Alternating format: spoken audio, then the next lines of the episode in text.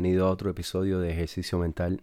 Hoy quiero hablar sobre esta mística que se está creando sobre China y de que si puede elevarse a un poder global, ese altruismo, que es una falacia y es una manipulación total de no solamente la prensa mundial, americana, europea, y manipulación de las redes sociales, que están activamente censurando muchísimas voces que se están plantando en contra de esta campaña de propaganda que se están dando. Una de las cosas que quiero empezar es porque me parece que esto es algo que está pasando por debajo del radar, pero es algo importantísimo para el mundo que disfruta de la democracia, que disfruta de la, de la libertad. Y es que China hace unos años, no hace mucho, en el 2018, China aprobó remover que los presidentes nada podían estar dos términos seguidos. Esto se estableció en los años, en los años 90, eh, pero el cual el presidente actual de China, Xi Jinping, que se debería haber retirado de poder en el 2023, rompió con la tradición y, está activamente emulando a, a su líder, Mao Zedong, el número uno. Entonces, esto tiene muchas preguntas, porque la gente del occidente no se pregunta cuando se habla de China en términos de un poder global lo que puede significar para el mundo eso. Eso es literalmente la promoción de dictaduras globales. Porque ese es el ejemplo que ellos le van a enseñar al mundo. ¿Cómo ellos le van a decir al mundo? Ok, yo soy un jugador prominente a nivel global. Una dictadura establecida. Pero yo les prometo que voy a respetar a las democracias. ¿Cuándo acá eso ha pasado? No, uno no tiene que, ser un científico político para darse cuenta que en esa ecuación algo no cuadra, algo está mal. Y claro, tú puedes hacer eso con una población como la de China, que han estado dinastía tras dinastía por no sé cuántos miles de años. Eso ya está incrustado en la cultura. Pero tú vienes al nuevo mundo, que exactamente se fundó huyendo de las tiranías de las monarquías de Europa, hasta en Europa está este paradigma de libertad. vaya, convencer al nuevo mundo de eso y así todo ya en el nuevo mundo hay dictadura. Mira Cuba, eso es un ejemplo perfecto. Pero más nunca es al nivel de China, que es un total control. Entonces, yo creo que eso es un argumento que debe ser, eh, cada vez que hablan de China yo lo traigo ahí, porque eso hay que hacerle énfasis, hincapié porque no se puede tener una conversación sobre China sin mencionar que China es una dictadura. Y no lo digo yo. Yo voy a, todo lo que yo voy a hablar en este show, yo lo voy a poner en, la, en, las notas para que ustedes vayan y verifiquen la información. Porque esto es ello, esto no lo digo yo. Esto es eh, eh, allá y se publicó. Claro, ya no se habla de eso. Y eso, ser, y, eso debe ser un tema primordial es más, toda conversación que empiece con China tiene que empezar con China es una dictadura. Entonces seguimos hablando. Incluyo la moral de todas estas compañías que producen en China y venden en Estados Unidos. Yo no, yo no estoy yendo en contra de eso. Hay que ser, hay que ser parcial. Pero hay que saber criticar cuando se merece una crítica. Ese tema de China, con un presidente que es un dictador, que se acomplejó cuando lo empezaron a comparar con Winnie the Pooh, eso es un problema. Porque eso es un culto. Ya eso no es eso no es una manifestación natural, eso es un culto. Entonces, para saltar, y, voy a seguir en el tema, quiero hablar sobre las contribuciones a las Naciones Unidas. Porque otra vez venimos, porque China es parte del Consejo de Seguridad, vaya, la gente más importante de, de las Naciones Unidas. Y ya lo he dicho varias veces y lo voy a volver a repetir.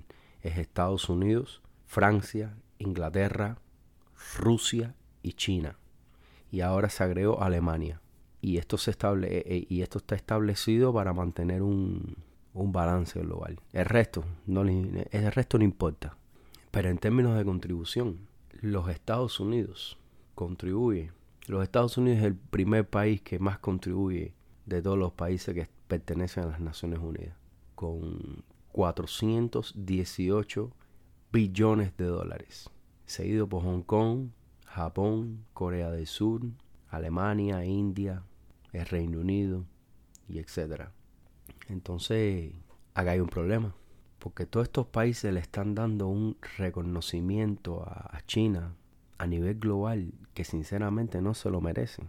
El problema es que China tiene un nombre muy potente. Es que la mayoría de los productos de hoy en día dicen hecho en China. Y entonces esto como propaganda es muy efectivo. Porque ya China está metido en la cabeza de todos desde que nacemos. Porque todos los productos dicen hecho en China.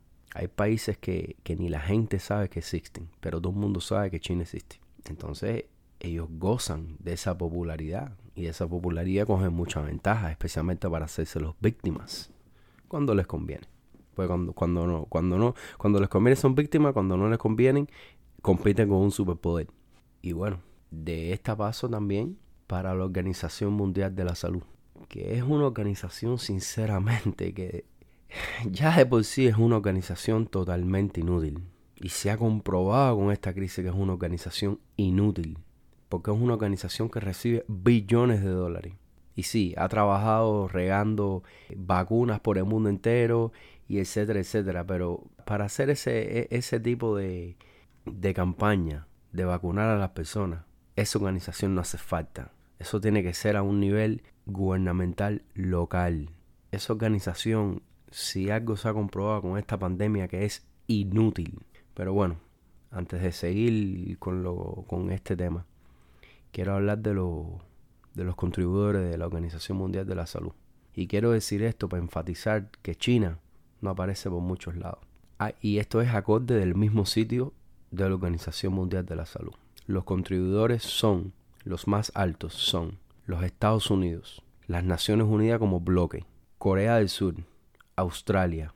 Muy interesante la fundación de Bill and Melinda Gates, Japón, el Reino Unido, Bloomberg y la Comisión Europea, no la Unión Europea, la Comisión Europea. Es que los donantes de, de, las Naciones Unidas hay algunos cuantos que sinceramente llaman mucho la atención. Pero bueno, China no está entre los, entre los, entre los países que más donan, o las fundaciones, o las instituciones que más donan.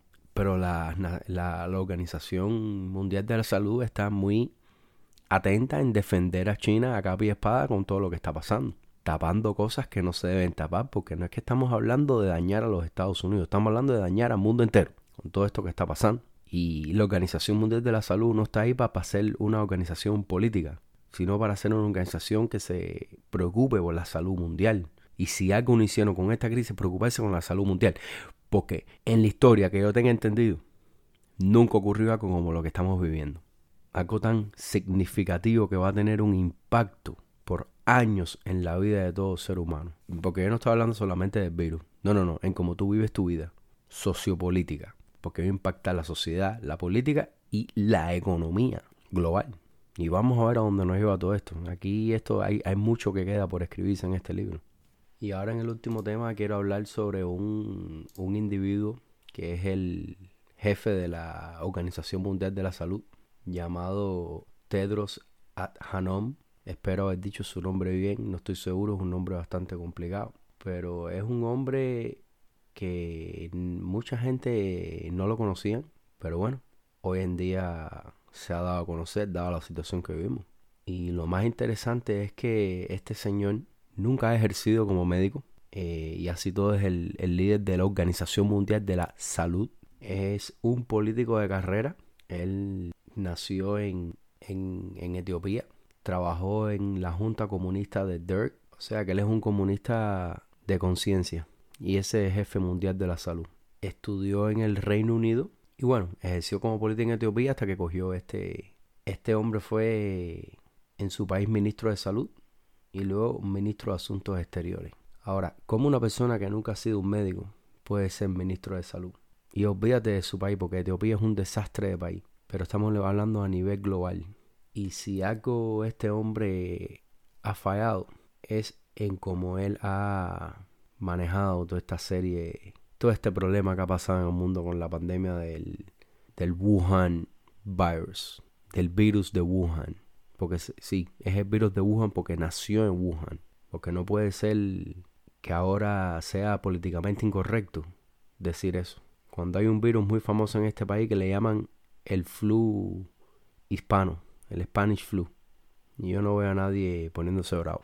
En estos momentos, noticia fresca es que Trump eh, le va a retirar el dinero que se le da a esta Organización Mundial de la Salud por, por parte de los Estados Unidos, dado a la incompetencia de la institución y a, y a los lazos tan estrechos que tiene con China. Un dato muy importante es que una, una controversia muy grande que tuvo este señor es que nombró al dictador africano, a Robert Mugabe, como embajador de buena voluntad de la Organización Mundial de la Salud. Y todo esto fue en medio de acusaciones que estaba haciendo fraude electoral. Entonces, sabiendo todo esto y los lazos tan estrechos que tiene con China, este es un señor que se debe investigar. Él no tiene un pasado limpio. Él no merece tener el título que tiene. Y si lo merece, no, no, ha sabido comprobar su, su competencia en estos temas. Porque claramente hay muchas cosas que no han sido claras en parte de esta organización. Y bueno, espero haber creado por lo menos una, una conciencia de, de quién es este señor y de lo y del peligro que le ha creado a la humanidad bajo su mandato. Aquí todavía queda mucho por, por, ah, por saber, por averiguar, por indagar, pero definitivamente hay cosas muy importantes que como población mundial no nos están diciendo esos que dicen que son los líderes del mundo. Y una de ellas es esta de este tema que estoy hablando sobre la Organización Mundial de la Salud, sobre China, porque sí, el mundo está cuestionando los Estados Unidos y Europa, eso, eh, eh, eh, eso está vaya por donde quiera, pero el mundo tiene que cuestionar muy de cerca a varios actores. China, la Organización Mundial de la Salud, y uno de que no se habla es Rusia, porque está muy calladito, un país que es bien activo en la política global.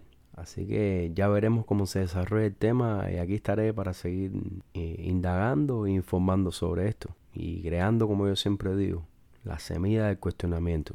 Porque el día que dejemos de cuestionar no somos libres. Así que hasta la próxima.